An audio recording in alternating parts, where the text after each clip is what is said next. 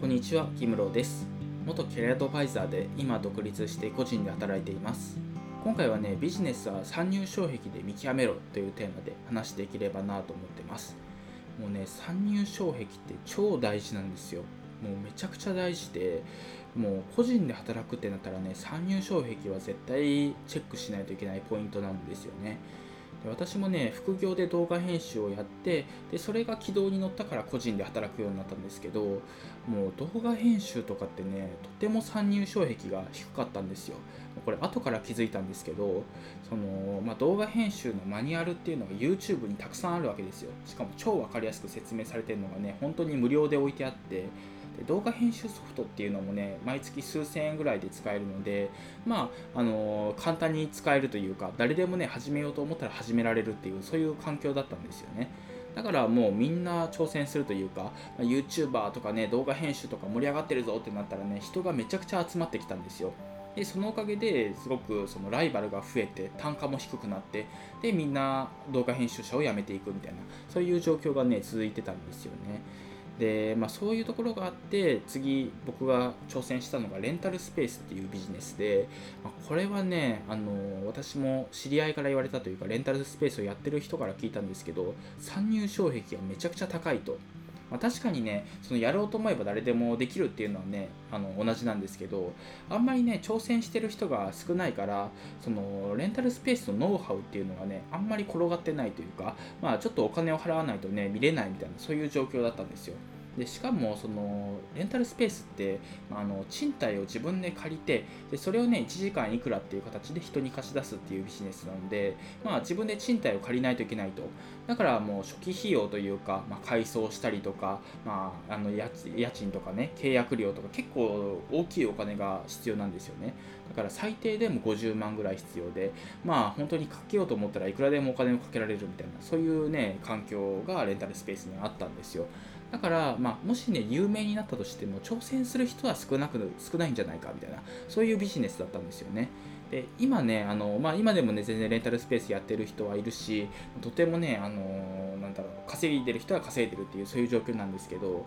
やっぱりね、参入障壁があるビジネスっていうのはね、色あせづらいというか、まあ、そんなにね、数年単位でね、あのその仕事がなくなるっていうのはね、ないんじゃないかなっていう、そういうのがね、私も学びとしてあったんですよね。私ね、ちょっとその自分の確認ミスでレンタルスペースっていうのはね、撤退したんですけど、ただね、すごくいいビジネスだなっていうのは今でも思ってるんですよね。でそんな感じでねその参入障壁があるものっていうのはライバルが少なくて単価も上がりやすくってで案件も取りやすいっていうそういう環境があるから絶対ねその参入障壁っていうのを見極めてからビジネスにはね挑戦するようにしようっていうのは結構決めてることとしてあるんですよね。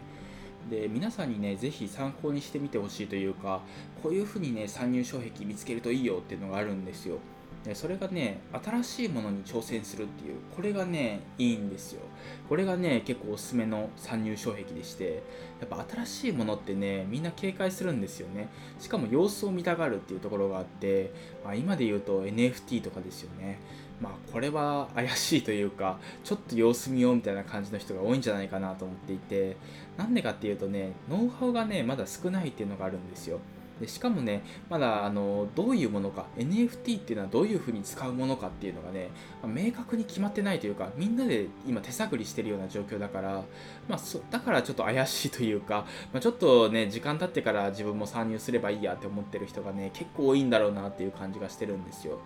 で今日本でねその NFT を持ってる人っていうのが8000人ぐらいとか言われていてだから日本で8000人って結構少ないじゃないですかで世界で見た日本の NFT 市場の規模って確かね 0. 何パーぐらいしかシェアがないんですよだからねもうちょっと多分シェアが大きくなっていくんだろうなというかまあみんな何かしらね NFT を持つ時代が来るんだろうなっていうのはね予測としてあるんですけどただねそのまだ NFT は何たるやみたいなそういうのがね決まってないからこそちょっとっとみんなあの一歩踏み出すのをねあの遠慮してるっていうところが,、ね、あるんじゃないかなと思ってるんですよね。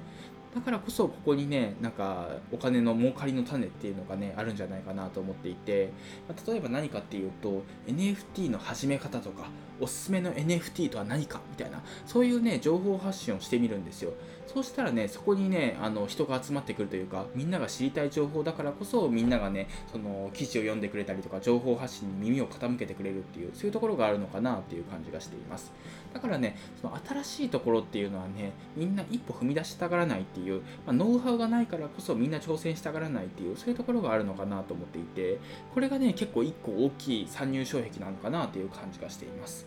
というわけで今回は以上なんですが今回はねビジネスは参入障壁で見極めろというテーマで話してきました。やっぱりね参入障壁があるところにお金の儲かりの種っていうのがあるかなと思ってるのでぜひね、まあ、新しいものとかに挑戦してみたりとかあとはね他にもちょっといろいろ参入障壁ってあるので、まあ、初期投資がめっちゃかかるとかあとノウハウがないとかいろいろねあると思うのでぜひねその辺りを参入障壁にしながらねビジネスに挑戦してみてほしいなと思いましたというそういう話でした。で今回は以上なんですが、まあ、今回の内容とかねあとはその NFT に関するね情報とか、まあ、そういうのをねあのブログの方で書いてたりするのでよければねそっちも見てみてください。というわけで今回は以上です。ありがとうございました。